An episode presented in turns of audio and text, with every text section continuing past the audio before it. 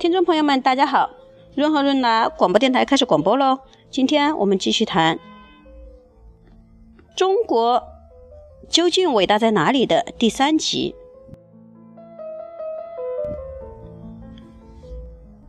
解决危机的中国经验：中国以前出口退税百分之十三，意味着中国政府拿财政补贴给海外消费者十三百分之十三。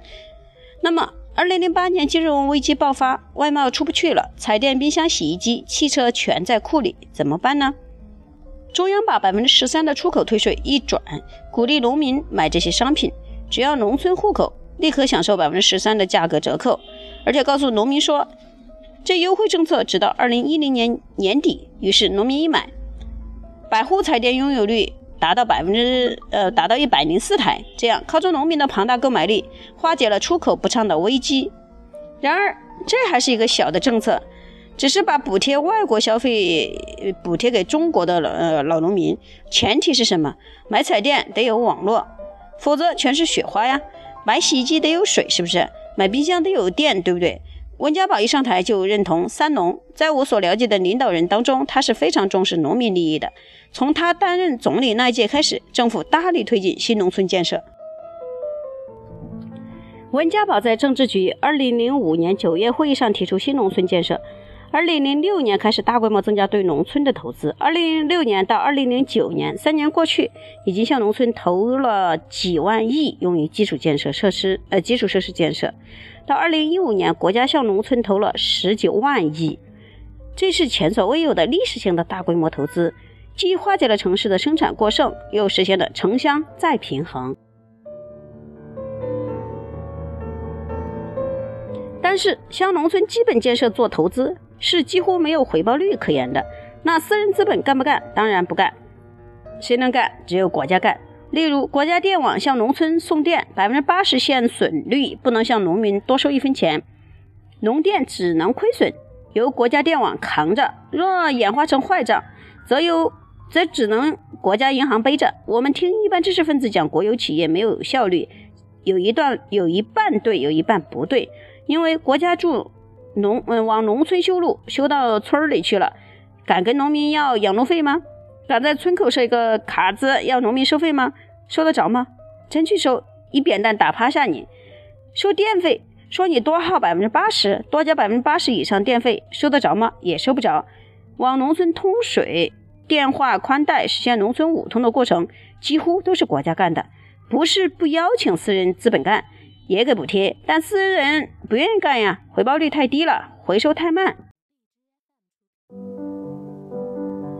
于是国家遭遇了严重危呃输入性危机，规律不可抗。在二零零八年到二零零九年是全球危机，不是一个国家能解决的。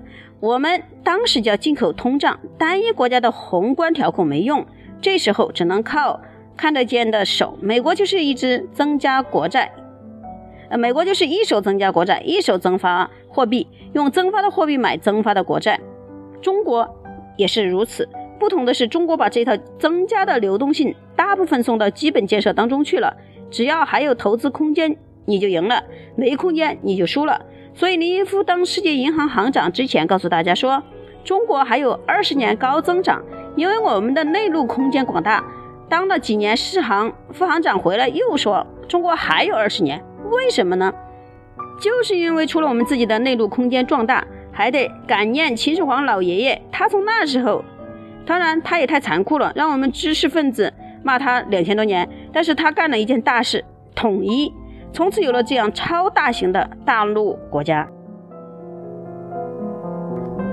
多说一句话，秦汉之际，中国就告别了封建制度。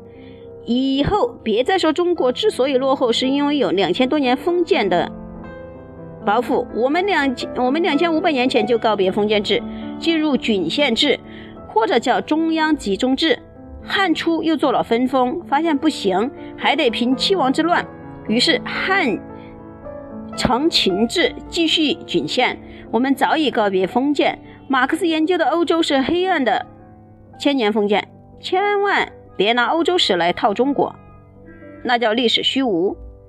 我们当时是上下两制，一是皇权受到县，二是县下乡。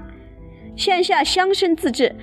因此，中国告别封建制以后，就是两套治理：一套中央皇权依赖郡县制度，另一套是乡土中国依赖乡绅自主治理。并且这两套治理天衣无缝的整合在一起，维持了中国几千年的中国嗯政治国家和文化国家的共生。这些东西不在你们的教科书里，只有我们这些立足于本土研究的人才提得出来。如果困惑于意识形态的教科书理论，我们将无法理解这五千年是怎么走过来的。好了，今天我们最大的麻烦是试图用皇权直接下的老百姓抗头的办法，那得多高的治理成本啊！打算把国家治理一直管制到户，有病啊！历朝历代都不可能的。所以说，除非让农村恢复村社自治，这个国家稳定不下来。恢复村社自治的前提条件，要像历朝历代的开明君主一样，均田免赋。我们是一九四九年，均了田一直不免赋，一直到二零零六年温家宝当政才免赋，隔了多少年？四十七年才免了赋。半个世纪，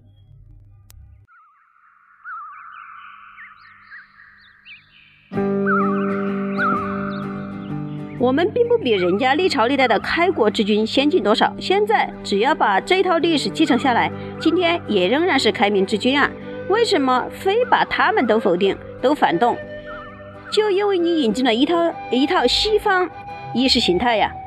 还是要从我们自己的历史经验出发，看我们自己有效应对经济危机的套路。如果按民国那种比我们西化的多的办法，早就垮了。我们现在二十一世纪提出的生态文明新战略，恰恰是给结合中国超大型大陆国家内在的多样性、城乡二元结构长期化，不可消灭农民，也不可能消灭农农村，更不可能消灭几千年来。传承的农业文明，首先是不可能照搬美国的大农场制度。我老是问大家，能用美国的 farmer 套到中国的农民头上吗？能说 Chinese farmer，farmer 是 farm 农场加 er，应该译为农场所有者。中国农民能叫 farmer 吗？我们的农民英文是 present，这个概念恐怕要延续很多年。看看日韩。日本百分之九十五的市场城市化率了吧？农村不还是小农经济吗？还是田中角荣的田中之梦吗？让日本农民每户达到两公顷土地，田中的梦想就实现了。两公顷土地就是三十亩地，还不是跟中国农民的梦想一样吗？三十亩地一头牛，老婆孩子热炕头。现在你无外乎就是把牛改成小型拖拉机嘛。客观的看，日本到现在为止仍然是小农经济；韩国到现在为止仍然是小农经济，包括本国台湾，到现在依然是小农经济。尽管城市化率都已经百分之九十以上了，都已经现代化了，但是改不出小农经济，因为是数千年文化，既是为了中华民族的文明传承，因为五千多年来的国家历史，上万年的中国文明都是农业文明。实际上，中国人进入工业文明不到一百年。我有一篇文章叫做《中百年中国一波四折》，近代中国折在什么上？都折在一个不可能向外转嫁成本的内生型工业发展上了。想学西方，就得先学西方向外转嫁成本。如果没有办法学，如果只能成本向内转嫁，就要有一套制度安排，如何使成本转嫁不至于引起对抗冲突。我拿了很多国家级研究课题，怎么让已经具有哲学意义的对抗性矛盾转化为现实意义中的非对抗？能不能转？如果以前能转，那为什么现在不能呢？等等，这是归纳分析中国人的制度经验。第六大部分：生态文明的体制改革。我们已经不止一次。进入了和1929年到1933年西方资本主义生产过剩大危机一样的危机。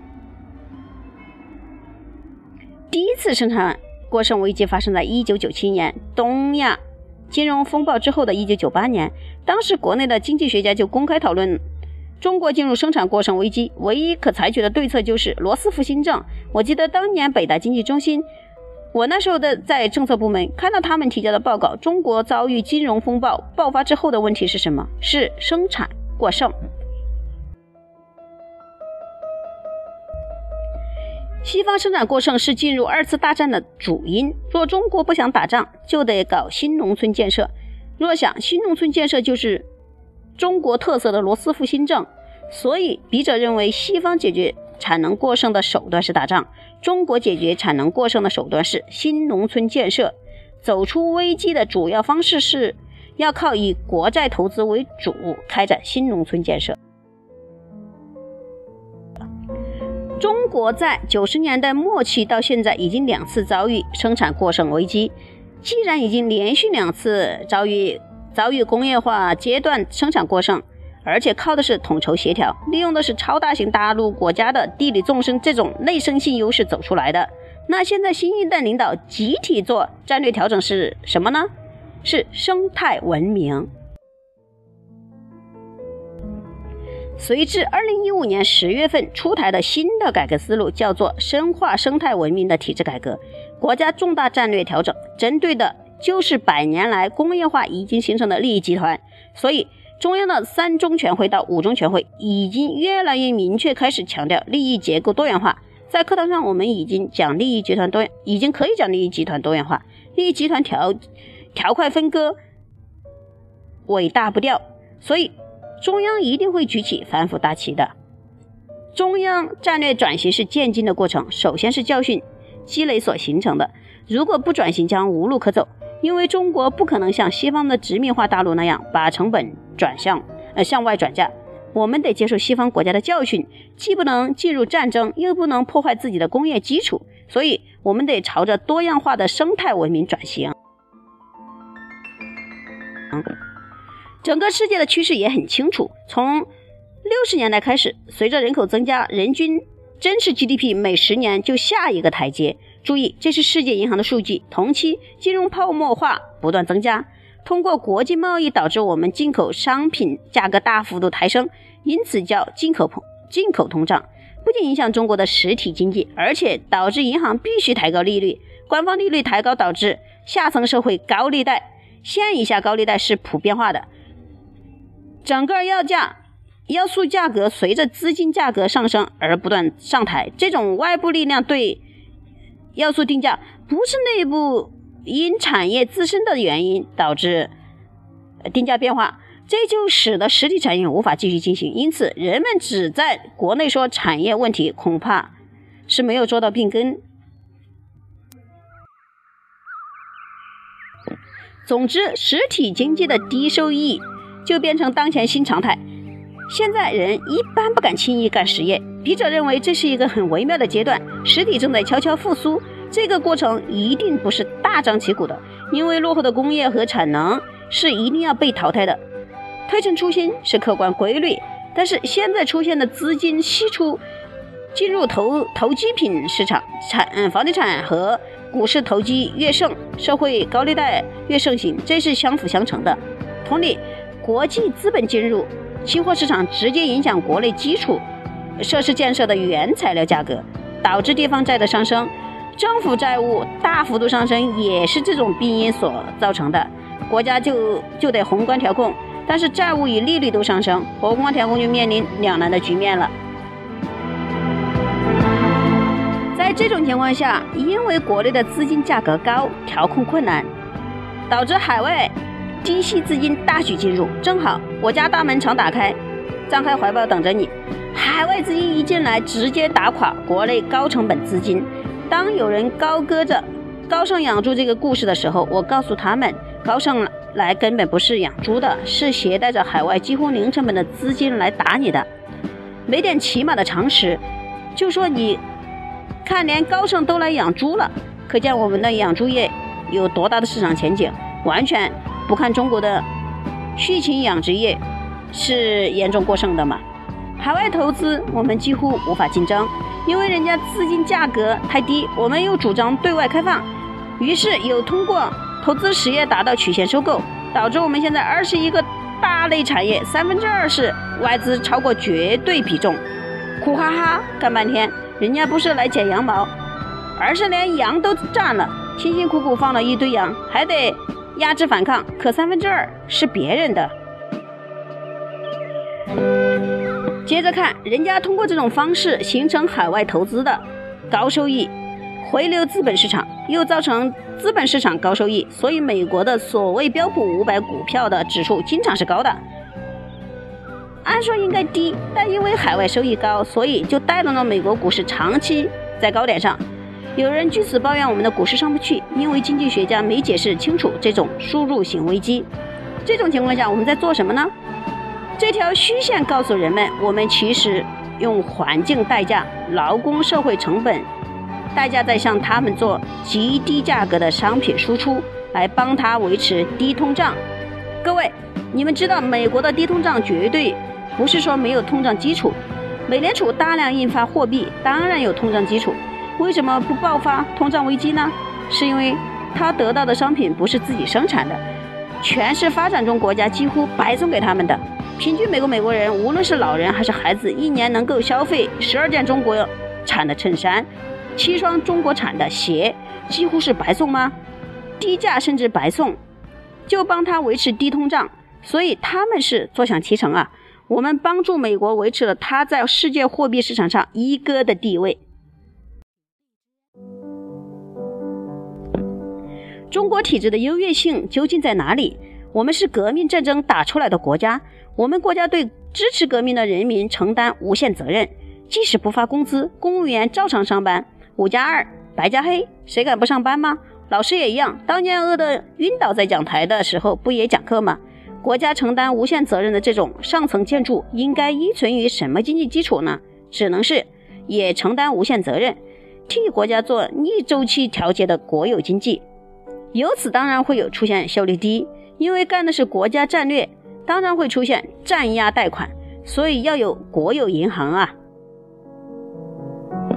我讲一个故事，我自己在中国农业银行担任独立董事。有一次，我们董事会讨论一个投资项目，因为中国的光伏产业受到欧洲反倾销，所有出口订单全部被撕毁，那根本就不是贸易壁垒。如果相信市场经济，那对不起，中国光伏产业应该立马破产，全部贷款应该变成银行坏账，然后所有的工人全部解雇。这才叫市场经济，对不对？那中国怎么办？国务院一声令下，中中农共建四大银行组成银行团，嗯，组成银团贷款，维持私企为主的中国光伏产业的生存，维持到什么时候呢？维持到重新恢复海外市场。中国现在光伏产业仍然世界第一吧？怎么维持的？就靠国家的逆周期调节。这是对国家经济安全承担无限责任，靠谁？靠承担无限责任的经济基础。我作为一个几代知识分子出身的人，也满脑子自由、民主、平等、博爱。然而，中国中华民族面对如此严峻全球化挑战，能只听自己心里面那些观念吗？得看看国家怎么办啊！有人说，我们还得莫谈国事的好。那还是因为你没弄懂，按照政治经济学的一般原理，什么样的经济基础决定什么样的上层建筑嘛。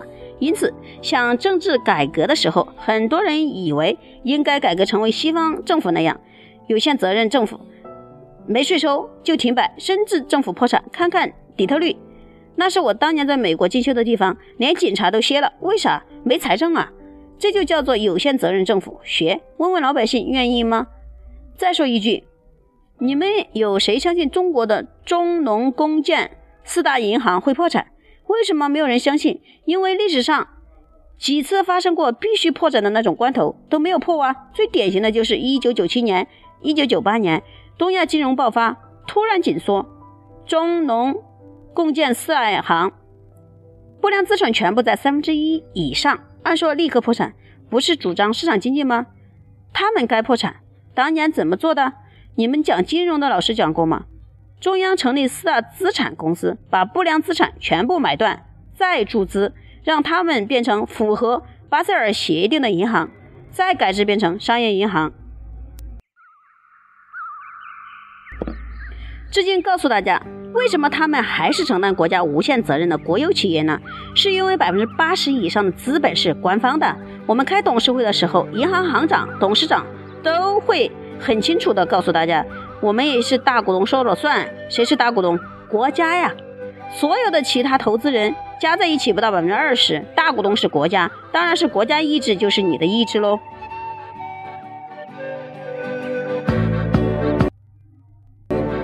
好，亲爱的听众朋友们，中国究竟伟大在哪里的第三集的内容，今天就到此为止，请大家静候第四集的内容。谢谢大家相伴，再见。